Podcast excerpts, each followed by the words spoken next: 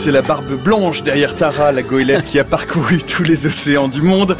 Pour la communauté scientifique, c'est l'homme qui a permis de séquencer des dizaines de millions de gènes bactériens océaniques dont la moitié reste aujourd'hui encore inconnue et qui a révélé l'incroyable biodiversité d'organismes monocellulaires qui vivent dans nos océans et qui traitent d'ailleurs la moitié du dioxyde de carbone atmosphérique. Ce spécialiste de la biologie moléculaire et des microtubules qui permettent de conduire les brins d'ADN pendant la mitose s'interroge aujourd'hui sur l'origine de tout, les sources de la vie.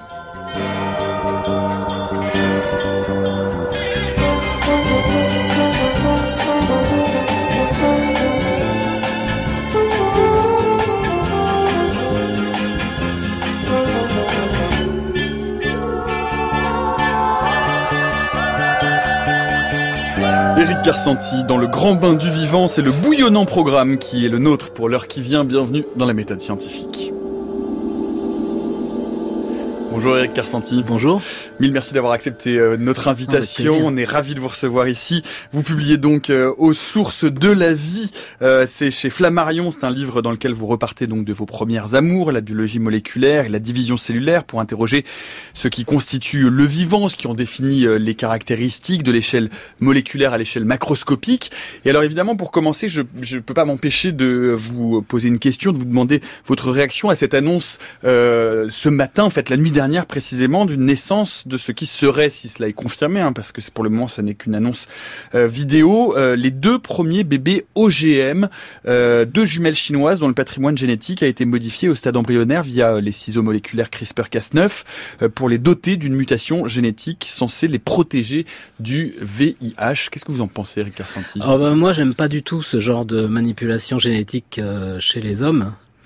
Euh, d'une façon générale, les OGM, bon, c'est, ça peut être utile hein, dans certains cas, mais euh, mais je pense que dans utiliser ça chez l'homme, c'est pour. Enfin, moi, je, je, je, suis contre de toute façon. Même bon, même si ça peut apporter des des avantages. Euh, euh médicaux, je pense que c'est hyper dangereux parce qu'on sait pas très bien. Justement, dans mon livre, je parle beaucoup de cette distance qu'il y a entre le génome et le et, et ce qu'on est. Il se passe plein de choses, les phénotypes, et du coup, euh, pour moi, ça me paraît extrêmement dangereux. Enfin, moi, je ferais pas ça. vous ne le feriez pas, tant mieux. En l'occurrence, ce qui s'est passé, j'en dis un mot et on y reviendra bien entendu dans le journal des sciences euh, de vendredi. Hein, c'est euh, le gène CCR5 qui a été édité. Ce gène CCR5, donc au stade embryonnaire, c'est-à-dire au stade d'une seule cellule, hein, quand vraiment l'embryon est encore à une seule cellule. Ce gène, cette variante du gène CCR5, euh, qui est dite du modèle du patient de Berlin, c'est une variante, une mutation qui empêche le VIH de, de pénétrer à l'intérieur des cellules, des lymphocytes T4 et c'est une variante naturelle qui est possédée par 0,3% de la population et qui est donc du coup acquise euh, par ces euh, deux jumelles. D'après l'annonce qui a été faite encore par vidéo, donc tout ça est très ascientifique hein, comme démarche évidemment. Euh, si cela est vrai, ça s'est produit il y a plusieurs semaines. Les jumelles sont en bonne santé, en vie, elles sont retournées chez leurs parents et il, le, le, le, scientifique chinois annonce qu'il n'y a pas de modification dite off-target, puisque avec les ciseaux CRISPR, on sait que parfois ça ne modifie pas uniquement la séquence que l'on souhaite, mais aussi hmm. quelques autres séquences. Bon, voilà, on y reviendra euh, quand on aura un peu plus d'informations parce que pour le moment, tout cela est encore euh, très très euh, fragmentaire. Alors, on va revenir à nos moutons. Alors, en l'occurrence, c'est vous, nos moutons, Eric Carsanti. Et je ne dis pas ça pour votre belle barbe blanche et votre belle toison frisée. Euh, je rappelle aux auditeurs que vous êtes directeur de recherche émérite au CNRS et au laboratoire européen de biologie moléculaire euh, à Heidelberg en Allemagne. Vous êtes évidemment l'ex-directeur scientifique de l'expédition euh, Tara Océan. Euh, ce qui a d'ailleurs amené, et c'est intéressant, une sorte de confusion dans l'esprit du grand public vous concernant, parce que on, on vous pense plus océanologue que biologiste. Or, vous-même, c'est assez c'est amusant. Vous avez longtemps hésité entre ces deux branches? Oui, oui, j'ai longtemps. Enfin, j'ai longtemps. Plutôt, j'ai tout de suite bifurqué. Quand j'étais jeune, je voulais faire de la, de l'océan, de l'océan, enfin de la biologie marine, quoi. Et puis euh, j'avais été voir le directeur d'une station à euh, en Bretagne, et puis il m'a dit d'abord d'aller faire de la génétique à Paris. Donc c'est ce que j'ai fait. Et finalement, je suis jamais revenu. je suis parti dans la biologie cellulaire, ce qui m'a beaucoup passionné aussi. Et puis en fait, c'est à la base finalement de, aussi de, de la vie dans les océans, hein, puisqu'on va on va y revenir. Mais c'est parce que se rejoint, vous êtes aussi euh, de, un marin dans l'ADN, si j'ose cette formule. forcément, c'est le jeu de mots est facile, mais vous êtes aussi un marin euh, dès le départ euh, confirmé, amoureux de la mer, amoureux des océans. Ouais, j'ai toujours navigué beaucoup. Ouais. J'adore la mer. Ouais. Mmh. Il y a une question que je pose souvent aux, scientifiques qui, qui, sont à ce micro, que, une question que je trouve toujours assez intéressante, celle de la vocation. À quel moment, Eric Kersanti, est-ce que dans votre jeunesse, dans votre adolescence, je ne sais pas, se, se, fait la bifurcation, se fait l'embranchement ou Pourquoi est-ce que d'un seul coup vous êtes intéressé par cette biologie cellulaire? Ben, en fait, j'étais, j'ai eu la, j'ai une passion parallèle pour la mer et la voile et la biologie, en fait, hein, jeune, vers vers euh, vers 15 ans, 14-15 ans. Mais pour la biologie, en fait, c'était, je me posais des questions beaucoup sur l'origine des formes, des formes biologiques, parce que c'est quand même fascinant, hein, les, les, nos organes, la morphogénèse, la morphogénèse, mmh. les, les membres, tout ça. bon, mais beaucoup de gens se posent pas la question. Moi, ça m'avait, ça m'avait un peu interrogé, donc j'avais envie de comprendre un petit peu comment on était fabriqué. Puis à l'époque, hein, ça fait quand même longtemps maintenant. on savait pas grand-chose, on savait quasiment rien en fait sur ces mécanismes. Vous en reparlez d'ailleurs hein, dans certains chapitres, mhm. notamment la morphogénèse du cœur euh, dans, dans ce livre.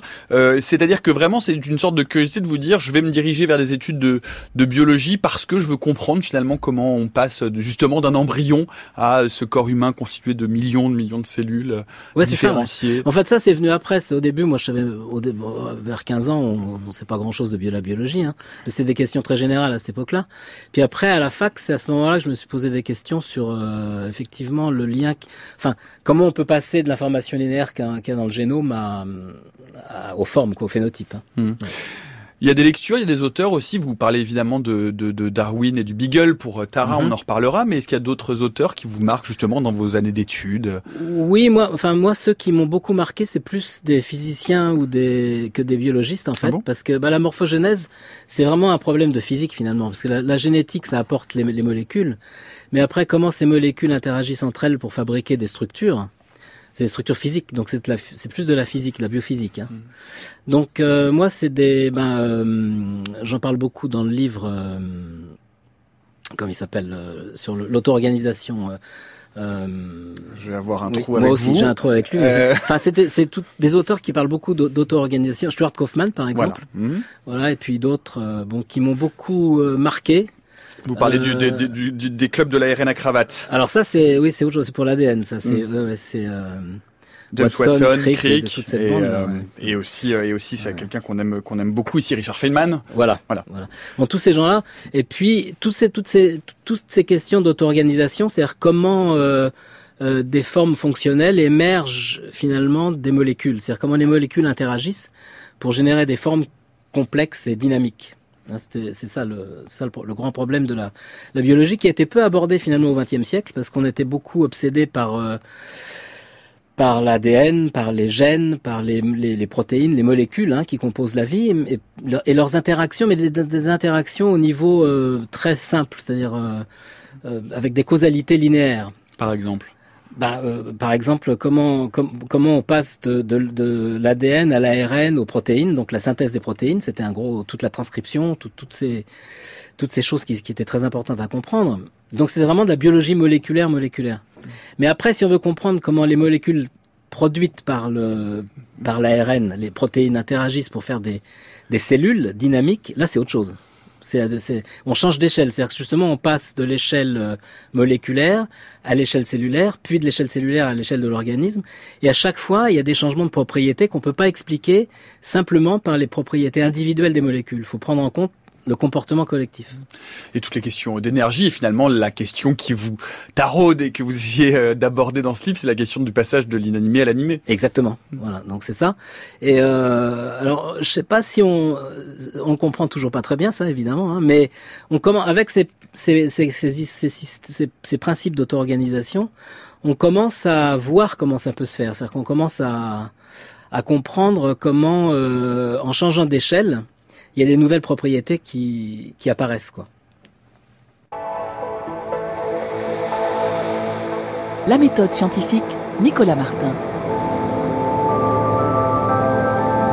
16h10, France Culture. Eric Carcenti est notre invité tout au long de cette heure pour parler de son livre Sources de la vie chez Flammarion, mais pour parler aussi de ses travaux, de sa carrière, de ses apports euh, à la littérature euh, scientifique et des apports abondants euh, comme vous allez l'entendre. Et pour commencer, Eric Carcenti, comme chaque jour, pour rentrer dans le vif du sujet, nous sommes allés à la pêche dans notre boîte à trésors, dans notre incroyable fond d'archives que nous avons ici à Radio France et nous avons trouvé cet extrait, Olivier Vétard, notre réalisateur a mis la main dessus.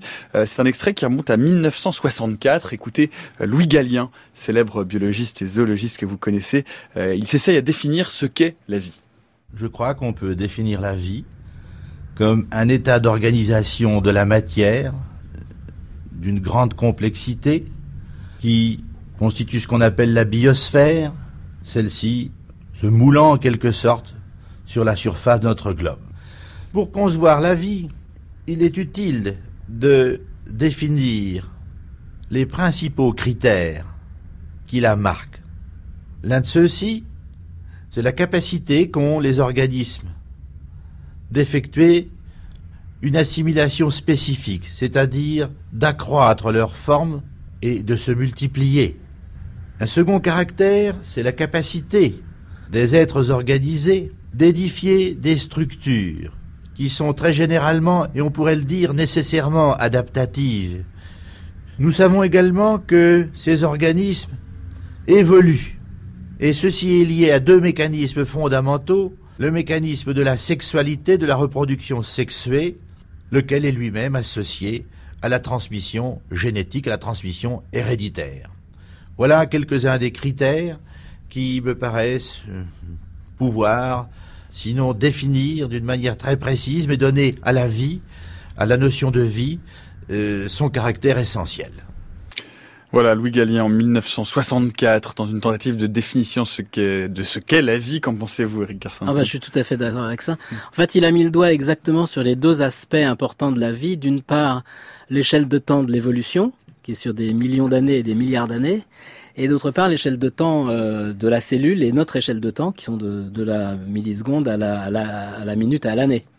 Et on peut pas comprendre la vie si on ne comprend pas les deux. C'est-à-dire qu'il y a la complexification de la vie qui s'est produite sur des milliards d'années, mais à chaque, à chaque étape de complexification, il faut que les organismes vivants s'organisent. Donc il y a deux, il y a deux aspects qui sont deux, deux, deux échelles temporelles quoi, qui, euh, qui sont inter, euh, enfin, inter, qui sont mélangées, qui s'entrecroisent, qui s'entrecroisent. Mmh et qui, qui permettent de comprendre la vie. Donc c'est oui, c'est c'est parfait, enfin, sa, sa définition. Ce que ce que ce que vous essayez de faire, alors euh, je parle sous votre contrôle et évidemment vous êtes euh, libre à vous de me, de me, corriger. Je vous invite même à me corriger, mais ce qu'on comprend un peu euh, dans dans ce livre Sources de la vie, c'est cette tentative de démontrer que finalement les schémas classiques qui sont les nôtres de ce qu'on peut comprendre nous individuellement, même forcément sans avoir de grande culture scientifique, de ce qu'est la vie, ce sont des schémas finalement très simplistes et qui perdent une partie de la complexité justement de ces différents niveaux d'échelle, de ces différents niveaux de mélange, d'une grande partie de hasard aussi. Ouais. Oui, on en, bah, souvent, bah, oui, je pense d'abord, comme c'est compliqué, c'est difficile de, de, de, remettre tout ça ensemble dans, dans la tête, mais surtout, je pense que l'éducation de la biologie aussi est un peu fragmentée. C'est-à-dire qu'on apprend la génétique, on apprend, même à l'école, hein, ils apprennent le code génétique, mais il n'y a pas d'explication un peu globale et holistique de la vie comme j'ai essayé de le faire dans ce livre. C'est pour ça que j'ai fait ce livre. C'est pour donner aux gens une vision un peu euh, globale de ce que peut être la vie, de sa complexité. Et, euh, et voilà, donc j'ai essayé de le faire. Maintenant, c'est pas simple. Hein, c'est, c'est, c'est justement cette, cette volonté de d'essayer de, d'appréhender, de, définir cette approche holistique, comme vous la définissez, Eric Carcenti, de de ce qu'est la vie. C'est une sorte d'ubris de tout biologiste. À un moment, on se dit, je vais je vais apporter ma, contribution. Ouais, oui, c'est vrai. Je pense que c'est une frustration chez les biologistes parce que en physique, il y a des grandes, hein, en physique, il y a ces grandes théories de, de l'univers, bon, qui, qui sont pas complètement unifiées, mais enfin, qui, qui donne quand même une idée assez, assez globale de la façon dont l'univers s'est fabriqué et comment il évolue. Mais en biologie, il n'y a pas de vraie théorie euh, qui relie un petit peu tout. Donc on est obligé de... Il y a, une part de description. Et une des choses que j'ai essayé de faire dans mon, dans mon travail, c'est justement de rechercher des principes un peu généraux, qui sont des principes de physique, sur l'auto-organisation, qui permettent de comprendre l'émergence de cette complexité à différentes échelles avec les mêmes principes c'est un petit peu, alors effectivement, c'est un petit peu cette, cette, euh, cette hubris, ce désir qui est derrière. Le péché véniel des biologistes, de comprendre cette espèce de pulsion un peu démiurge, de se dire je vais réussir à mettre le doigt sur les passages de l'animé à enfin, de l'inanimé à l'animé plutôt. Voilà, exactement. Ouais. Mm. c'est intéressant parce que ces, ces principes d'auto-organisation, c'est ce qui a un peu euh, conduit, euh, un peu le fil rouge de votre carrière. on, va, on, va, on va y revenir dans un instant, notamment sur euh, la mitose, la division cellulaire. Il y, a, y a aussi quelque chose qui est assez est marquant et intéressant dans ce dans ce livre et qu'on retrouve quand on s'intéresse à votre carrière, c'est une vraie volonté de décloisonner les disciplines, c'est-à-dire comme vous le disiez, les disciplines des sciences du vivant, mais pas uniquement, c'est-à-dire une vraie volonté de transdisciplinarité pour comprendre, pour appréhender justement cette espèce de d'immensité conceptuelle qu'elle vivant. Absolument. C'est il y a, une nécessité d'ouvrir hein, la biologie, c'est-à-dire d'aller vers les. Bon, la chimie était dans la biologie très tôt parce que pour comprendre l'ADN la, et les, toutes les molécules. La chimie a été très tôt euh, dans la biologie. D'ailleurs, en général, beaucoup de chimistes pensent que c'était ce qui était le plus important, c'était d'utiliser la chimie pour comprendre la biologie. Mais la physique est tout aussi importante, c'est-à-dire euh, la dynamique, hein, la physique statistique, les comportements aléatoires et les interactions c'est euh, c'est tout tout aussi important que la chimie pour euh, pour donc il faut je pense que c'est en ce moment ce qui est très intéressant c'est que il y a beaucoup il, il, commence à y avoir beaucoup de laboratoires dans le monde où on mélange les physiciens des chimistes et des biologistes euh, pour travailler à cette échelle pour plus travailler seulement à l'échelle de la molécule mais travailler à l'échelle de la cellule et de l'organisme sur, euh, pour, pour revenir justement aux, origines de, de, vos, de vos travaux de recherche et sur le début de votre carrière, qu'est-ce qui, qu'est-ce qui vous dirige? Euh, Les premiers pas que vous faites d'ailleurs, c'est assez surprenant, c'est en immunologie à l'Institut Pasteur. Ouais. J'ai pas fait grand chose en immunologie en fait. J'ai un peu travaillé sur. Euh, j'ai commencé à travailler un peu sur l'immunologie, sur des cellules, hein, sur les mhm. cellules du système immunitaire, les lymphocytes. Et puis très vite, bon, bah, j'avais envie de faire autre chose que ça, donc je suis parti vers la biologie cellulaire des mhm. lymphocytes. Et puis c'est là que j'ai commencé à m'intéresser en fait au squelette des cellules, c'est-à-dire aux structures qui sont à l'intérieur de la cellule et qui déterminent les formes de la cellule. Donc j'ai fait des anticorps contre ces molécules pour les visualiser dans les cellules. Mhm. Donc c'est là, c'est là que j'ai commencé euh, en fait à, à, aller vers les domaines qui m'intéressaient vraiment quoi. C'est-à-dire vers la question de l'auto-organisation. Juste un mot, Eric Kersenti, pourquoi qu'est-ce qui pourquoi qu'est-ce qui vous ennuie dans l'immunologie, qui est un domaine passionnant Ah non non, il y a rien qui m'ennuie du tout. Non, j'adore l'immunologie. Simplement, c'était pas ce que je voulais faire. Mhm. C'était pas ce qui, c'était non, c'était passionnant en fait. Il y a tout, tout le système euh, immunitaire, c'est un système fabuleux. Hein. Et à l'époque, il y avait des choses, des théories intéressantes. C'était très intéressant. Mais euh, et on a fait des choses intéressantes d'ailleurs dans le labo qui m'ont beaucoup plu. Hein. Mais par contre, j'étais vraiment euh, moi ce qui m'attirait, c'était ces questions de morphogénèse. Donc je voulais partir dans cette direction. Et du coup, vous vous intéressez euh, à cette euh, à ces cycles de division euh, cellulaire qu'on appelle la mitose. Donc la mitose, c'est quand une cellule euh, une cellule se divise en deux cellules, une cellule mère se divise en deux cellules filles strictement euh, identiques et principalement à quelque à un principe. Alors vous pouvez peut-être le, le, réexpliquer, qui est effectivement très intéressant parce qu'on est au cœur de l'auto-organisation. C'est comment à un moment donné cette, le, ces, ces chromosomes vont-ils être séparés, divisés via des microtubules. Est-ce que vous pouvez nous, nous redire un peu en quoi consistent ces recherches? Parce que c'est assez passionnant dans, dans cette question d'auto-organisation. Bah, dans, dans, la, dans la division cellulaire, il y a deux grandes questions. Il y a une question temporelle, c'est-à-dire que comment euh, la cellule décide à un moment, enfin décide, comment euh, la cellule se divise? Attention, on va, on va vous accuser de faire du, du intelligent design. comment, comment, qu'est-ce qui fait, quelle est l'horloge, disons, euh, qui, qui, qui, qui, détermine quand la cellule doit se diviser? Et puis la deuxième question, c'est comment la machine qui sert à, à, à distribuer les chromosomes s'organise? Alors c'est une, une, une, organisation extraordinaire, c'est une machine qui qui fonctionne pratiquement sans, sans se tromper, hein, des, des, milliards de fois, et c'est fabuleux. Donc la première question sur le temps, c'est en fait, il y a, on a découvert, bon, il y a eu un prix Nobel qui est sorti là-dessus, avec Timont et Paul Nurse en particulier, qui ont mhm. le, prix Nobel pour ça. En 2001. En 2001. Et c'était la découverte d'un mécanisme biochimique, en fait, qui détermine une horloge euh, qui tourne à une certaine vitesse en fonction, à différentes vitesses en fonction des cellules. Et cette horloge, elle dit aux composants de la cellule quand ils doivent s'organiser en une machine qui va distribuer les chromosomes. Donc il y a une et cette horloge elle est auto-organisée. C'est-à-dire c'est les molécules qui sont produites par le génome qui en interagissant déterminent des, constantes de temps. D'accord, c'est fabuleux. Donc c'est du euh, c'est de l'horloge suisse en, biologie quoi. Et puis comment le fuseau s'assemble, c'est aussi assez compliqué. C'est-à-dire que en fait c'est les chromosomes qui induisent l'auto-organisation d'un fuseau, donc d'une structure de microtubules, mm. des tubes. On, va vous remettre des, des, illustrations sur le fil Twitter de l'émission à la méthode FC, parce que vous l'avez peut-être vu si vous avez fait le BABA, si vous vous souvenez de vos cours de biologie, effectivement, à un moment donné, euh, les, les chromosomes sont un peu attirés par leur milieu, hop, et ils sont répartis chacun sur des petites lignes qui les divisent et qui les attirent chacun de leur côté avant de créer les deux cellules. Ouais, c'est très visuel, donc c'est mm. difficile de l'expliquer simplement. On va mettre des illustrations sur, le, ça, mais si vous voulez, en fait, c'est ces lignes c'est des tubes. C'est des tubes de protéines qui sont extrêmement malléables et dynamiques et qui s'organisent de façon à tirer sur les chromosomes pour les emmener au pôle du fuseau. Mais ce qui est fabuleux, c'est que c'est les chromosomes qui induisent l'assemblage de cette structure qui elle-même est la machine qui sert à les distribuer.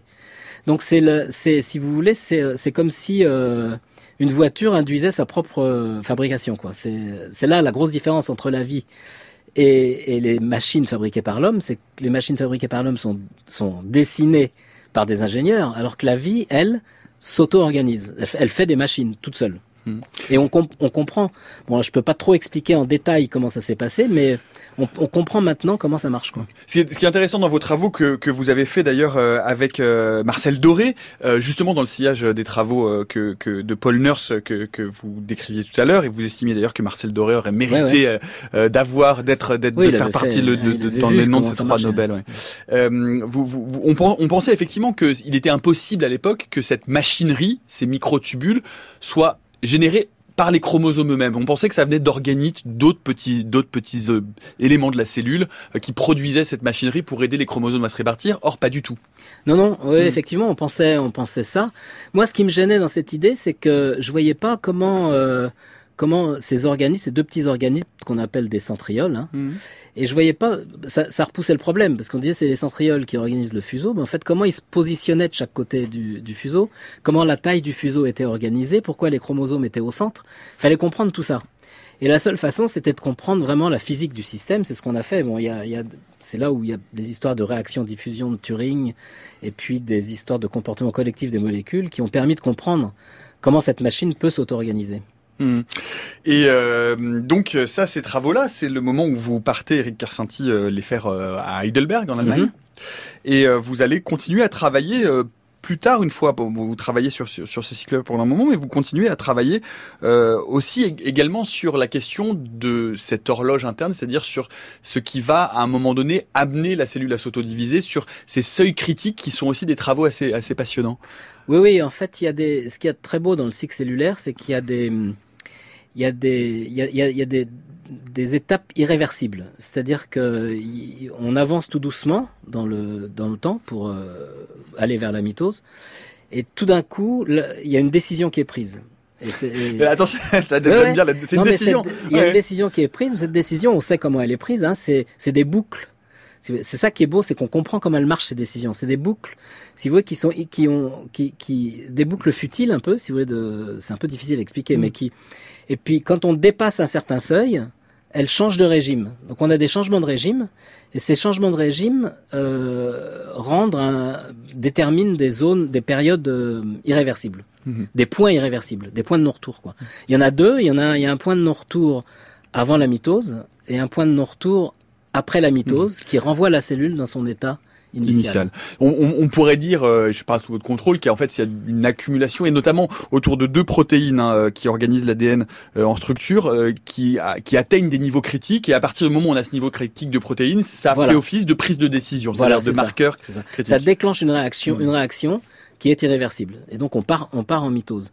Et puis ensuite, quand la mitose se produit, il y a un deuxième seuil critique, une activité critique qui apparaît, qui, qui dit quand la cellule doit sortir de mitose. Il y a un temps de latence déterminé aussi. Il y a des C'est ce qui est, ce qui est aussi assez, euh, assez, assez passi- passionnant quand on se réintéresse à tous ces parce que c'est vrai que la, la mitose c'est l'étape de division cellulaire la plus simple qu'on apprend euh, en biologie euh, quand on fait un peu quelques cours au lycée. Puis ensuite Ouais. il y a des seuils de il y a des, des, des, des divisions plus complexes, il y a méiose. Bon bref, on va pas rentrer là-dedans, mais on, on s'imagine l'ADN comme ces petits X bien ordonnés euh, qu'on voit comme on se représente, etc. Mais la plupart du temps, l'ADN dans le noyau cellulaire c'est un gigantesque plat de spaghettis euh, entremêlé. ouais, ouais.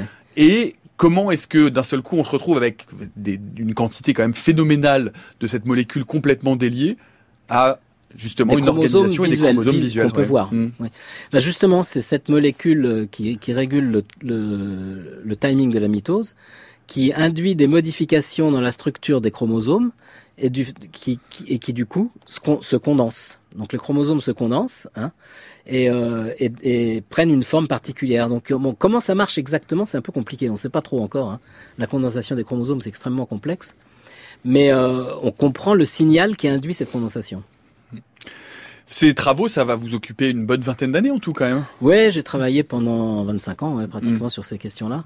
Euh, quand, je, quand je suis arrivé à l'EMBL, en fait, je... L'EMBL, c'est Heidelberg. Le, hein, c'est le laboratoire de biologie moléculaire à Heidelberg. Voilà. Euh, je savais pas, je pensais que ça prendrait 25 ans pour résoudre ces questions-là. en fait, euh, en fait, ça a pris moins longtemps. Hein. C'est-à-dire que les, les, questions fondamentales que je voulais comprendre sur la division cellulaire, ça a pris une quinzaine d'années, quoi. Hmm. Donc euh, c'est assez étonnant parce que c'est, on savait rien hein, quand j'ai commencé euh, dans les années 70-80. Euh, on savait rien ni sur les molécules ni sur la. C'était décrit, c'est-à-dire ce qu'on apprenait à l'école la, la, division cellulaire était décrite, mais le, comment ça se passait, on ne sait rien du tout. Quoi. Et du coup, euh, et du coup, au début des années 2000, finalement, vous, on, je, je, on accélère un peu pour arriver, pour arriver, pour arriver. Non, non, ce qui est intéressant, c'est que euh, déjà, déjà sur la transdisciplinarité et puis sur votre passé de marin, euh, vous commencez à, organiser des conférences Jacques Monod à Roscoff, mhm. euh, et qui sont justement très impliqués dans la, cette idée de dire qu'il faut faire dialoguer ensemble différents domaines euh, mhm. scientifiques. Expliquez-nous un peu en quoi elles consistaient ces conférences ces Jacques Monod. Mais en fait, c'était, c'était la première conférence que j'ai organisée avec Team Hunt. C'était Marcel Doré, encore une fois, qui m'a poussé à la à l'organiser. C'est moi j'étais très timide à l'époque, j'osais pas faire de séminaire, j'avais très peur, donc je voulais pas le faire. Hein. et puis il m'a dit si si si, euh, on voyait que ça allait, qu'on allait comprendre ce qui allait, ce qui se passait pour la division cellulaire. Il me dit si si, il faut que tu organises ça absolument. Et puis il m'a dit pourquoi tu le fais pas avec Tim Hunt? Donc je l'ai je l'ai fait avec Tim. Et puis on a effectivement on connaissait, il y avait quelques labos dans le monde euh, qui s'intéressaient à ces questions de la division cellulaire. Donc on a invité, on n'était pas beaucoup, on était entre 30 et 60 hein, euh, personnes là, c'est tout. Et puis on a donc on a eu une série de conférences comme ça tous les deux ans. À Roscoff. À Roscoff. Au centre de biologie marine. Au centre de biologie marine à Roscoff. Et c'était super parce que c'était une espèce de grand, euh, de grande réunion de labos. C'est-à-dire que tous les labos, de, les différents labos dans le monde entier qui travaillaient sur ces questions discutaient entre eux. On échangeait des idées, des réactifs et tout. Et je pense que bon, toute la, ça, ça joue un rôle important dans la, dans la vitesse à laquelle les problèmes ont été résolus. Oui. Vous revenez à Paris au début des années 2000 pour prendre la direction de l'Institut Jacques Monod. Mhm. Quelques années. Ouais. Trois ans. Trois ans, oui. Je suis pas resté longtemps parce que. parce que vous avez rencontré. Euh... Euh, bah, y a plus de raison. Celle qui va changer toute votre vie. Le, Une goélette. La goélette. Oui. enfin, il y avait pas que ça. Il y avait le, le fait que je, finalement, je me suis aperçu que diriger un, en France, diriger un institut, enfin un, un labo comme l'Institut Jacques Monod, c'est beaucoup de c'est beaucoup plus d'administration que de science. Et du coup, ça m'intéressait pas tellement, quoi. Donc, j'ai préféré recommencer. Donc, j'avais gardé mon labo à l'EMBL, donc j'ai continué à travailler, euh, à travailler là-bas. Et puis, en même temps, oui, effectivement, j'ai eu l'idée de, de monter cette une expédition euh, autour du monde, et donc, euh, il y a eu la suite, quoi. Vous allez nous raconter cette rencontre dans un instant. Why are we here? What's life all about? Is God really real? Or is there some doubt? Well, tonight we're going to sort it all out. For tonight, it's the meaning of life. What's the point? Hoax? Is it the chicken and the egg time? Are we just yolks? Or perhaps we're just one of God's little jokes. Well, so say the meaning of life. Is life just a game where we make up the rules while we're searching for something to say?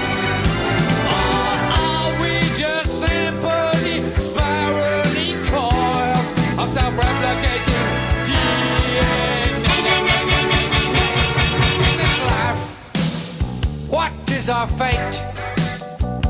Is there a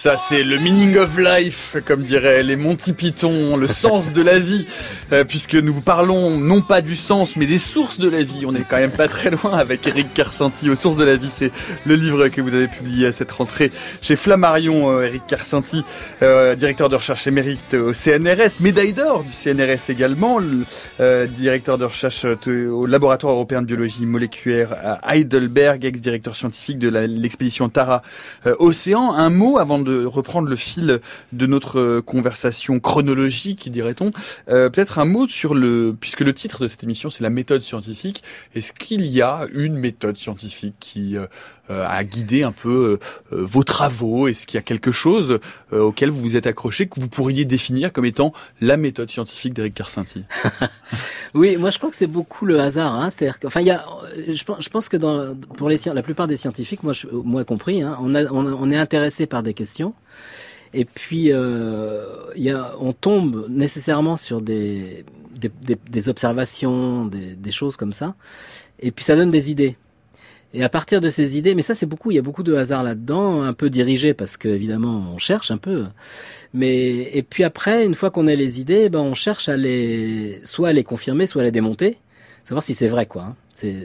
Donc après, savoir si, ces idées sont vraies ou fausses, c'est de l'expérimentation et de la théorie, et voir s'il y a une cohérence dans, les, idées qu'on- les, les images qu'on se fait dans la tête. Il y a beaucoup d'intuition. Moi, je pense que l'intuition c'est quelque chose d'extrêmement important. Et c'est pas très facile à définir, hein. mais c'est euh, quelque chose qui se passe dans la tête où soudain on voit comment un, un processus fonctionne et c'est flou, mais on voit comment ça marche et on sait pas encore bien l'expliquer. Et après, ben on va chercher. Donc on cherche euh, à faire des expériences, à explorer, à, à mettre ça en cohérence, et puis finalement on arrive à établir des, des faits scientifiques. Mais évidemment, c'est le mélange hein, de, de hasard, d'intuition et de rationalité qui fait la découverte et la science. Ouais. Sur un temps, euh, un temps court, un temps moyen, un temps long on- Bah, le temps. Alors il y a, y a un temps long qui est le temps de la science, c'est-à-dire quand on, on construit sur ce que les autres scientifiques ont fait avant, puis le temps de notre vie. Hein. Souvent, ça prend une vie entière d'arriver à comprendre euh, des, des phénomènes en, en science. oui. On, on va arriver à, à cette rencontre hein, qui euh, va changer, euh, qui va donner, disons au moins un nouveau visage. Je sais pas s'il va changer votre vie, c'est à vous, c'est à vous de le dire, Eric Kersinti, mais en tout cas donner un nouveau, un nouveau tour à, à votre carrière euh, professionnelle et scientifique. Cette rencontre, c'est une goélette qui est une histoire d'ailleurs euh, partiellement funeste, hein, qu'on appelait Antarctica, puis Seamaster, et que vous avez rebaptisé Tara en 2003. Oui, alors c'est pas moi qui ai, reba- qui ai C'est rebaptisé pas vous qui avez non, rebaptisé Tara. Le bateau, en fait, le, oui, le bateau avait été construit par Jean-Louis Jean-Louis Etienne euh, il, y a, il y a plus de 20, 25 ans par là, je crois. Et puis euh, il a été racheté par euh, Peter Blake, donc qui était un grand marin et qui s'est fait assassiner sur l'Amazone, sur Tara. Et donc quand euh, Peter Blake a été assassiné, sa veuve a cherché à revendre le bateau à quelqu'un qui l'utiliserait pour faire à peu près la même chose que ce, Peter, que, ce que Peter Blake faisait, c'est-à-dire de essayer de faire prendre conscience aux hommes de l'importance de l'océan.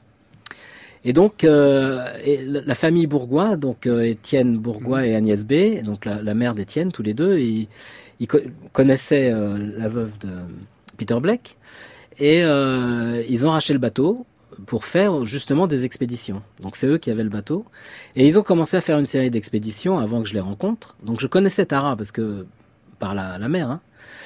Et c'est euh, en fait c'est grâce à Michel Desjoyaux que je connais, qui est un ami, qui m'a mis en contact avec euh, Romain Troublé à travers un autre ami. Et c'est comme ça que l'histoire a commencé. Donc moi j'avais envie de faire une expédition euh, pour faire de la vulgarisation scientifique justement, et, je leur en ai parlé. Et puis euh, bon, on a décidé de travailler ensemble. Donc moi j'avais les idées un peu de scientifique quoi, et puis Tara ils, avaient le côté aventurier et euh, transmission de la, connaissance quoi. Tara, euh, donc vous avez, vous allez devenir le directeur scientifique de l'une des missions, la mission, la mission Océan, qui va durer un tout petit peu plus de trois ans, qui est la deuxième mission de Tara, puisque la première Voilà. mission c'est la mission Tara Arctique, de Arctique, 2006 à 2008. Euh, Peut-être euh, un mot, puisque on va en parler de ce que ça a apporté, etc. Euh, juste un souvenir, un moment personnel, quelque chose de scientifique, si vous deviez limiter votre, votre mémoire ou nous transmettre peut-être une anecdote, quelque chose qui est important, qui est lié à cette mission Tara, à cette goélette en particulier, quel serait-il, Eric Je crois que c'est beaucoup d'émotions en fait, parce que euh, c'est on, on avait beaucoup de mal à monter. J'ai j'ai- travaillé pendant 4-5 ans à, trouver comment faire ça. Et puis euh, finalement, c'est avec des, collègues hein, de, des biologies marines comme Christian Sardet et Gabi Gorski. Euh, on a parlé de ces histoires de plancton, on cherchait sur quoi travailler, qu'est-ce qui était le plus important, qu'est-ce qui serait le plus intéressant à faire avec un bateau pendant trois ans. Et on est arrivé à cette idée un peu d'étudier le plancton et les récifs coralliens euh, de façon holistique, quoi. Mhm. Et Une quand on est plus, on y revient. Oh, encore, voilà, de- de- un peu global euh, et euh, à, à grande échelle. hein. Et quand on est parti sur Tara, euh, le jour où on est parti en 2009, en septembre 2009, on, on croyait, on a vra- vraiment, on savait pas si on allait y arriver, quoi. Là, c'était vraiment émouvant, quoi. Il y avait, tout le monde, il y avait une espèce de, on- tout le monde avait un peu larme à l'œil. Vous étiez combien au départ en 2009 euh, sur En, le en bateau 2009, on était, bah, déjà, on avait déjà construit pratiquement tout le consortium scientifique. hein. On était peut-être pas une vingtaine, mais au moins une quinzaine de coordinateurs. Il y avait les deux laboratoires déjà à bord? Il y avait plein de laboratoires Ouais. déjà. Il y avait, euh, il y avait euh, le, bah, le- mon laboratoire, le laboratoire de, de Gabi Gorski, Colombo de Varga. Enfin, il y avait plusieurs laboratoires. Il y avait déjà une quinzaine déjà. Mm. Mais et c'est tous ces labos qui ont qui ont organisé le Euh. l'échantillonnage. Mais je parle des laboratoires à bord, à bord de la goélette. Ah, à bord de la Goélette, il n'y avait pas de labo Il n'y vraiment. avait pas de labo, d'accord. C'était la, la goélette, c'était principalement pour échantillonner. Donc euh, il y avait, c'est les labos qui avaient décidé, enfin principalement en fait, c'est principalement trois labos qui ont défini les les, Objectif les- scientifique. pas les objectifs mais les Priorités. l'échantillonnage, la méthode d'échantillonnage. C'est le labo de Colombo de Vargas à, à Roscoff, de Gabigorski à Villefranche, puis un labo qui travaille sur les virus aux États-Unis. Donc là, parce qu'il y avait- des protocoles et sur les bactéries. Bon, euh, le- il y avait aussi un autre labo parce que le ce qui était compliqué, c'était de d'échantillonner les organismes. Ce qu'on voulait faire, hein, c'était échantillonner les organismes depuis les virus jusqu'aux Qui sont très très petits, animaux. minuscules. Ah oui, donc jusqu'aux petits animaux, hein, Mm. pas les gros, mais quelques centimètres. Mais en incluant tout, quoi, les bactéries, les, les, les, les- les protistes, le zooplancton. Et donc, il a fallu euh, mettre tout ça en place. Vous avez prononcé le mot magique, les protistes. Vous écrivez euh, ces pages 130, euh, justement, hein, dans le, c'est le premier sous-chapitre euh, consacré euh, à Tara. Nous sommes tous des protistes. Alors, c'est quoi un protiste, Eric Carcenti, en quelques mots? Bah, les protistes, c'est des organismes unicellulaires qui vivent tout seuls dans l'océan. euh, et qui ont des formes extraordinairement variées et complexes. Euh, y, il y a des protistes qui font de la photosynthèse et d'autres qui mangent euh, ceux qui font de la photosynthèse. Et il y en a aussi qui font de la photosynthèse et qui en mangent d'autres, les, ce qu'on appelle les hétérotrophes. Donc, il y a, et là, il y a une extraordinaire complexité d'organismes, beaucoup plus que, que, que la diversité des mammifères. Hein, ça n'a rien à voir. Donc, et ces, ces- organismes-là, euh, en fait, sont probablement à l'origine de la complexité du vivant sur Terre aussi. C'est-à-dire que c'est, c'est là que beaucoup de gènes sont apparus qui sont nécessaires en fait à fabriquer des, des organismes comme nous. Alors, vous pensez bien que, puisque vous nous dites, et puisque vous écrivez, Eric Carcenti, que nous sommes tous des protistes, nous avons voulu aller voir de nos yeux à quoi ça ressemble exactement et qu'est-ce que sont que ces protistes, remonter à la source, nous confronter à nos propres ancêtres. Bonjour, c'est une Lezen. Bonjour Nicolas, bonjour à tous. Vous êtes allé au laboratoire écologie systématique et évolution de l'Université Paris-Sud Orsay pour aller justement à la rencontre de nos ancêtres protistes. À, la rencontre de- des origines de la vie, oui, avec Purification Lopez Garcia. Elle est directrice de recherche en biologie évolutive et dans ses travaux, elle cherche à résoudre l'arbre du vivant, c'est-à-dire comprendre l'origine et les évolutions précoces de la vie. Autrement dit, comment les grandes lignées se sont diversifiées à partir d'une origine commune. Alors pour ça, elle va sur le terrain, dans la nature, récolter des micro-organismes en milieu extrême, dans les océans profonds, les lacs, les déserts, les milieux à très haute température ou sans oxygène. Et une fois revenue en laboratoire, elle fait pousser ces micro-organismes pour recréer des écosystèmes microbiens des temps primitifs.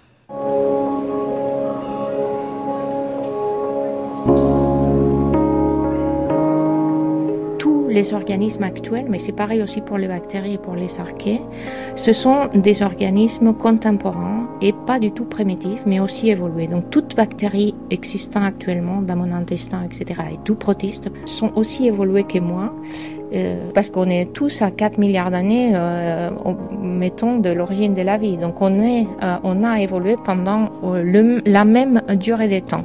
Mais en tout cas, on ne peut pas dire que euh, les bactéries ou les protistes, les eucaryotes unicellulaires, sont des organismes plus primitifs que d'autres. Donc les fossiles vivants n'existent pas.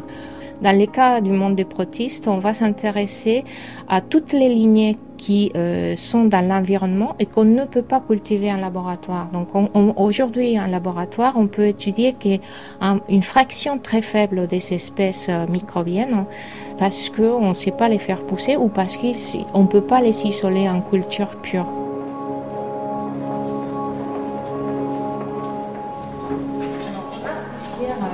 Plusieurs pièces. Donc ici, c'est le laboratoire où vous euh, travaillez sur les, les protistes en culture, entre autres Entre autres, donc on a des échantillons environnementaux. On peut séparer des protistes simplement euh, sous le microscope avec un micromanipulateur, euh, donc avec un capillaire en gros très fin. Donc on a pas mal d'échantillons environnementaux. On travaille beaucoup sur des tapis microbiens qui sont des communautés assez complexes et à partir desquelles on peut isoler. Vous allez voir donc ici.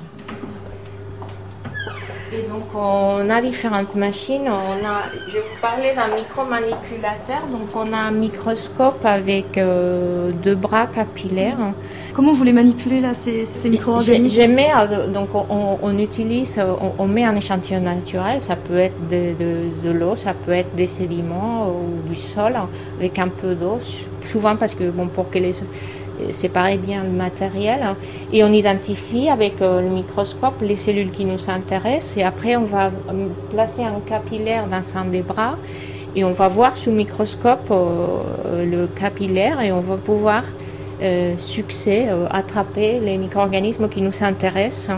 Et là, ce qu'on va faire, c'est que on, on peut hum, donc avec un laser, on a cinq lasers différents là, on va pouvoir euh, impacter sur les différentes cellules et en fonction de la fluorescence, euh, on va pouvoir les faire des choix et décider quoi faire avec les trier. Et donc, euh, normalement, on peut trier les cellules. Et donc, on va pouvoir faire des décisions, soit trier des populations des cellules qui partagent les mêmes caractéristiques, soit trier les cellules une par une. Et à partir de là, amplifier euh, soit génome, soit transcriptome euh, pour euh, séquencer euh, et faire des analyses qui nous intéressent. Comment vous raccordez vos, thèmes généraux de recherche à ces expériences-là? En fait, tout ce qu'on fait sur l'étude de la diversité et la, meilleure résolution de l'arbre du vivant se rapporte à une grande question qui est l'origine et l'évolution précoce de la vie. Comment les grandes lignées euh, euh, euh, se sont diversifiées à partir d'une origine qu'on sait aujourd'hui commune. Voilà, no- notre recherche actuelle vise à réduire les propriétés des ancêtres et à mieux comprendre quelles sont, euh, quelles sont ces propriétés et comment par conséquent elles sont évoluées. Donc la biologie a une approche par rapport à l'origine de la vie, a une approche euh, top-down, c'est-à-dire on compare tout ce qu'il y a actuellement et on essaye de comprendre comment était la forme vivante la plus simple qui a les caractéristiques communes à toutes celles qui existent aujourd'hui.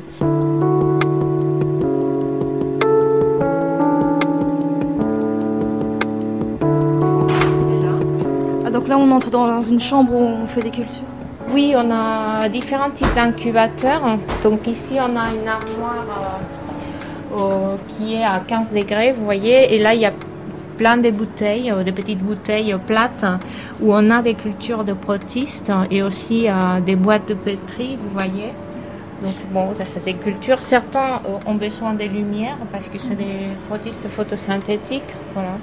Et ici, donc, c'est des tapis microbiens thermophiles. Donc on est à une température de 45 degrés et donc bon, c'est des communautés plus ou moins complexes. On a euh, de, de la croissance et puis on voit la production des gaz. Vous voyez les bulles qui remontent. Donc on les fait croître et se reproduire?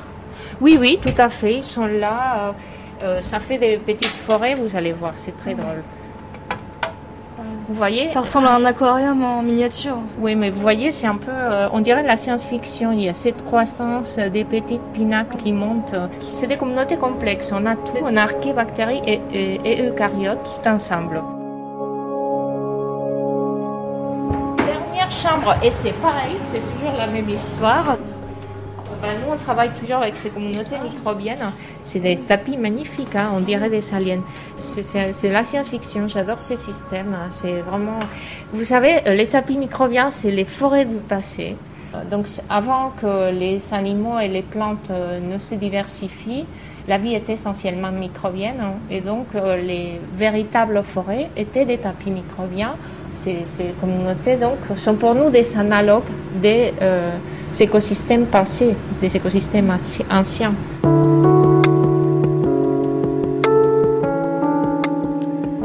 Vous ne saviez peut-être pas avant d'écouter ce reportage que les forêts du passé étaient des forêts microbiennes. Eh bien voilà, euh, un enseignement parmi tant d'autres euh, de l'étude de ces protistes. Peut-être euh, une réaction à ce que vous venez d'entendre, Eric Carcinti Oui, eh ben, c'est toute la question, c'est euh, au-delà de l'origine de la vie, après la complexification du vivant, quoi.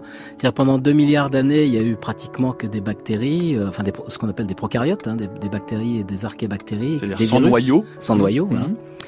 Et puis tout d'un coup, euh, bon, les, les eucaryotes sont apparus et la complexification du vivant s'est- développée. Mais euh, ce, qui a, ce, que- ce qui a été dit dans le reportage est très intéressant parce que, en fait, euh, il y a ces ancêtres euh, uniques, enfin co- communs, disons. Mhm. Et puis après, euh, je pense que la complexification s'est faite largement au travers d'interactions justement entre les organismes. Ben, je suis pas le seul, hein, bien, il y avait plein, plein- pas mal de scientifiques qui ont pensé ça. Et il y a donc des, des- des symbioses, des, des transferts de gènes, etc. Donc c'est toute cette complexification qui a amené à la vie qu'on connaît aujourd'hui. Au sein de ces micro-organismes océaniques. D'abord au sein des micro-organismes et puis ensuite euh, entre les micro-organismes, disons euh, entre les bactéries et les protistes, hein, il y a eu beaucoup d'interactions. En- ensuite entre les protistes eux-mêmes et les bactéries, c'est tout un mélange. Et c'est ça qui a conduit à, à la diversité des, des organismes qu'on connaît aujourd'hui, et puis aussi aux organismes multicellulaires. C'est aussi c'est très intéressant parce que il semble que ce soit l'interaction entre un type de bar- bactérie particulier et un protiste particulier qui est à l'origine des organismes multicellulaires. C'est-à-dire qu'on est passé de l'unicellulaire au multicellulaire. Il faut pas oublier que nous avons d'ailleurs une partie de notre ADN qui était de l'ADN viral. C'est aujourd'hui totalement Ouais, documenté. ouais. Euh, on va, on va, on va reparler peut-être euh, un peu euh, de l'apport scientifique de cette expédition dont Mhm. vous avez été le directeur scientifique, Tara Océan. Euh, il a fallu euh, donc un, peu plus de trois ans de, de navigation partout. Oui. Sur tous les océans. Vous Enfin, les avez. Sauf euh, dans Terra Océan, on n'a pas échantillonné le Pacifique euh, Ouest, euh, ce qui a été fait dans Terra Pacifique là. Qui est 2016, 2000, qui vient de terminer de euh, voilà. voilà, au mois de, il y a, il y a quelques mois d'ailleurs, Voilà. Ouais. quelques semaines même. Euh, donc tous les océans, euh, méthode d'échantillonnage, c'est-à-dire que concrètement, racontez-nous un peu à quoi ça ressemblait une journée sur sur sur Tara, Ah ben, pendant Tara c'est physique. Ça commence à 6 heures du matin et puis on, on envoie des filets, on, on envoie un appareil qu'on appelle la rosette qui a des bouteilles pour récupérer de l'eau à différentes profondeurs et puis mesurer beaucoup de paramètres océanographiques, hein, de température, salinité de l'eau, concentration d'oxygène, etc. Et puis on, on fait ça à différentes profondeurs, en surface, euh, vers 50-60 mètres, autour de 600 mètres de profondeur, donc la zone mésopélagique. Et parce que les organismes sont très différents. Hein. Il y a des organismes de photosynthétiques en surface, puis d'autres organismes au fond. À 600 mètres, il y a quasiment plus de lumière. Il y a plus de lumière, Mm. voilà. Donc c'est tout à fait autre chose. C'est une vie différente. Donc on a on a échantillonné. Donc on commence comme ça le matin, et puis c'est un enchaînement de d'envoi d'appareils dans l'eau, de récupération d'échantillons, d'échantillons, de stockage. Euh, voilà. En fait, c'est beaucoup de c'est beaucoup de travail. Et l'échantillonnage à bord, il se passait comment justement? C'est-à-dire comment est-ce que vous récupériez tout ce matériel génétique que vous avez Alors, l'échantillonnage, se faisait avec des filets. Donc, il y a des filets de différentes euh, tailles, de, dont le, le- le- disons, Le maillage. le maillage, ouais, qui va de 5 microns à 500 microns, différents maillages. Et puis, on, on- aussi, on pompait de l'eau à travers de filtres particuliers pour les petits organismes. Par exemple, les, les bactéries et les virus sont pas récupérés avec des filets, ils sont tout petits. Donc, on pompe de l'eau et on les filtre sur des filtres très fins. Et donc on récupère, euh, si vous voulez, par exemple un filtre, ça représente, euh, ça va représenter euh, une masse d'eau particulière. Donc on va avoir un certain nombre d'organismes et on séquence ça après. C'est Mm. qu'on envoie ça au, à terre et c'est séquencé au génoscope à Évry à Paris. Alors il a fallu attendre plusieurs mois hein, avant d'avoir euh, les premiers résultats. Ça a donné lieu encore à des publications cette année, deux, euh, deux papiers dans Nature Communication Mhm. les 22 euh, et 25 euh, janvier dernier. Est-ce que vous pouvez nous faire un peu le, le bilan? Parce que le bilan il est époustouflant en termes de grands chiffres, Ouais. euh, plusieurs, euh, euh, une centaine, une centaine de, de- de millions de gènes recueillis, dont la moitié dont on ne connaît pas aujourd'hui encore la provenance. Oui, exactement. Oui. Mm. Donc en fait, euh, il y, avait deux, deux idées dans Tara Océan. Il y avait une idée qui était simplement déjà de faire un inventaire le plus exhaustif possible de la diversité des organismes, à la fois génétiques et puis euh, taxonomiques, hein, c'est-à-dire quel type d'organisme était là. Et puis le deuxième, c'était d'essayer de comprendre un petit peu euh, comment ces écosystèmes se structurent. Donc euh, à différents endroits dans la planète, c'est pas les mêmes, hein, ils changent en fonction de plein de choses. Donc la première, bon, ça a bien marché. Hein, on a on a caractérisé à peu près euh, plus de 100 millions de gènes eucaryotes, donc les comme les gènes des cellules comme nous, euh, plus de 45 millions de gènes bactériens. C'est énorme. On sait une, ba- une bactérie, c'est euh, il y a besoin de 500 gènes pour faire fonctionner une bactérie. Et de 20 000 gènes, un homme, c'est 20 000 gènes. hein. Donc c'est, vous voyez l'échelle de, c'est énorme la, la diversité. Et comme on l'a entendu tout à l'heure, ça a commencé avec très peu probablement, avec des, des systèmes biologiques très simples. Donc il a fallu que pendant des milliards d'années, la complexité génétique amène à ces, à ces résultats. Donc Tara Océan, et alors ce qui est intéressant, c'est qu'on on, on, on n'est pas loin d'avoir une idée de la quantité maximum, si vous voulez, de, gènes et d'organismes qu'il y a dans l'océan, dans les océans qu'on a échantillonnés, évidemment, pas partout, mais. Donc on commence à avoir une idée de et on sait comment faire pour avoir une idée de la, diversité complète de la de ces organismes dans l'océan. Donc ça c'est très important. Et puis les autres aspects, c'est le rôle de la de la température. On a commencé à regarder comment les, les, paramètres environnementaux affectent ces écosystèmes. Et la température a un rôle euh, absolument important. Un- une variation de 1 degré change complètement la structure d'un écosystème. Donc la température c'est très important. Avec le réchauffement climatique, euh, il va y avoir des changements très très très considérables Il y a certainement déjà eu. qui a, sur, En qui a partie, eu oui. qu'on peut pas Mhm. voir parce qu'on n'avait pas les, les données encore, mais qui a. Mais je veux a- dire à, à échelle récente, c'est-à-dire que ah oui, le oui, réchauffement il est déjà récemment, acté, oui, bien Mhm. sûr, dans les dans les 50 dernières années, Mhm. il y a eu des changements. Et puis euh, il y a le rôle des courants aussi, c'est-à-dire qu'on on, on a on a montré comment le- la combinaison des courants et des paramètres environnementaux affectait euh, la structure des écosystèmes. Et finalement, le dernier résultat très important, c'est que la plupart des organismes vivent euh, ensemble. C'est-à-dire qu'il y a très peu d'organismes qui s'excluent mutuellement. Dans la plupart des, masses d'eau, on a euh, 80% des organismes qui coexistent. Et quand on regarde au microscope, on s'aperçoit qu'il y a quasiment aucun protiste, par exemple, qui vit seul. Qu'ils vivent tous soit en symbiose, soit en commensalisme, soit qu'il y a des interactions entre plein de protistes et des bactéries, et on sait quasiment rien. pour de pour de l'énergie, pour de la nourriture. Oui, ils échangent pour- des in- de, de l'information, de la matière, de l'énergie, de plein de choses. Ils, ils ont besoin les uns des autres pour fonctionner. Donc la vie, c'est beaucoup plus une histoire de coopération que de sélection naturelle, en fait. La sélection naturelle joue un rôle important parce qu'elle élimine les choses qui marchent plus, qui marchent pas bien. Mais par contre, la coopération est tout aussi importante, à la fois pour la complexification, mais aussi pour le fonctionnement.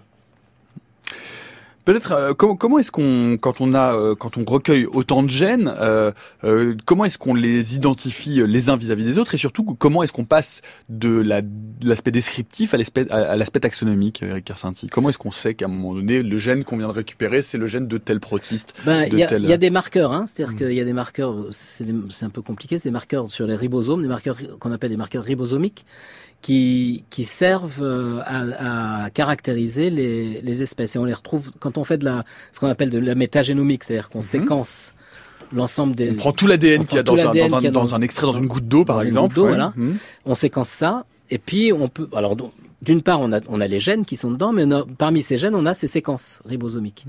Et donc, ribosome peut- c'est ce qui permet, c'est la machine qui permet de transcrire en général l'ADN l'ADN en protéines. voilà. Hmm. Et donc, et avec ces marqueurs-là, on peut dire, euh, voilà, tel, on a tel type d'espèce à tel endroit, et on peut aussi positionner ces espèces dans l'arbre de la vie. Hein, c'est des, des méthodes à la fois taxonomiques et puis euh, pour, dé- pour, pour euh, définir les arbres de la vie. hein. Et, et du coup, alors aujourd'hui, euh, on le disait à l'instant, il y a encore la moitié euh, de ces gènes qui n'ont pas pu être caractérisés. Donc ça veut dire qu'il y a encore un travail taxonomique très très important. Ça veut dire que ça montre aussi l'ampleur de notre méconnaissance Absolument, de cette ouais. biosphère microscopique marine et océanique. Oui, oui, absolument. Bah, c'est un, peu normal parce qu'en fait, euh, la plupart des gènes qui ont été euh, séquencés sont des gènes terrestres et d'organismes modèles souvent. C'est des organismes qui sont utilisés par les biologistes, hein, comme la souris. Enfin, tout. Bon, il y a plein de plein d'espèces qui ont été séquencées. Mais dans l'océan, il y a plein d'organismes qui n'étaient pas connus, donc on retrouve des gènes qui sont pas euh, caractérisés. Ce qu'il y a de particulier, c'est qu'il y a quand même beaucoup de gènes. On connaît pratiquement tous les gènes qui sont importants pour le métabolisme et pour beaucoup d'activités des cellules. Et, et ben, il y a encore beaucoup d'autres gènes dont on ne sait pas ce qu'ils font. Euh, on ne peut pas dire il, il pourrait avoir telle fonction quoi dans les dans les organismes. Donc Et ça, on, c'est un on- peu on est sûr qu'il s'agit de gènes et pas juste euh, d'a- d'ADN. euh, Non non non, c'est des gènes parce qu'on peut les caractériser. C'est un gène, c'est une, une séquence start et une fin. Donc les, les gènes sont bien c'est ce- c'est des gènes, c'est des vrais gènes, mais ils ont pas a priori on peut pas leur attribuer une on peut pas les, les faire correspondre à une protéine particulière. Alors peut-être que ça qui, on sait pas. C'est très pour l'instant on sait pas. Peut-être, peut-être, allez-y, un peu, d'anticipation, un peu de prospective. On peut peut-être euh, que, en fait, on se demande en ce moment s'il n'y a pas de- des protéines qui peuvent être fabriqués avec des séquences euh, différentes, mais qui en fait ont les mêmes activités que des protéines connues. Donc euh, il y a plein de, plein de possibilités comme ça qu'on est en train d'explorer en ce moment. Voilà, Tara Océan, bon, on a les, les, les résultats continuent et on voit qu'il reste encore du travail. Et maintenant, Eric Garcinti, vous l'avez dit, euh, le réchauffement euh, climatique, c'est une réalité, c'est une réalité particulièrement sensible pour qui s'intéresse à la biologie euh, océanique. Euh, la conclusion de, de votre livre n'est pas d'un enthousiasme ou d'un d'un optimisme débridé, pourrait-on dire? Non, je suis pas très optimiste. Enfin, il faut être optimiste parce que il faut, faut, faut être positif. Hein. Il faut, euh, faut essayer de changer les choses. Mais ce qui m'inquiète, c'est que, si vous voulez, les, sociétés humaines actuelles sont entièrement euh, tirées par, euh, par le système capitaliste du profit. Et euh, ça régule. C'est pas un système de régulation. C'est-à-dire que on ne sait pas du tout ce qu'on fait, c'est que quelque chose qui marche financièrement, c'est pas forcément quelque chose qui va être euh, acceptable pour l'environnement terrestre à l'échelle de la planète, parce que c'est ce qui se passe maintenant hein, entre la planète entière.